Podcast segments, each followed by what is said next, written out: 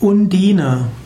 Undine ist der Wassergeist. Undine wird auch bezeichnet als Nixe. Undine gehört zu den sogenannten halbgöttlichen Elementargeistern. Undine kommt vermutlich von Unda, das heißt Welle. Undinen sind also jungfreundliche, jungfräuliche Wasserwesen. Paracelsus zählt sie zu den Nymphen Undinen leben überall im Feuchtwässrigen.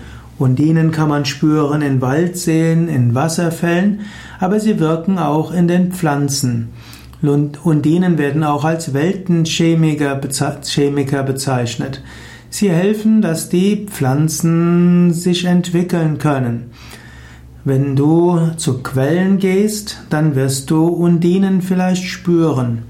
Man sagt auch, dass der König der Undinen Varuna ist. So entsprechen also die Undinen den Wassergeistern in Indien und Varuna wäre der Herr der Wassergeister.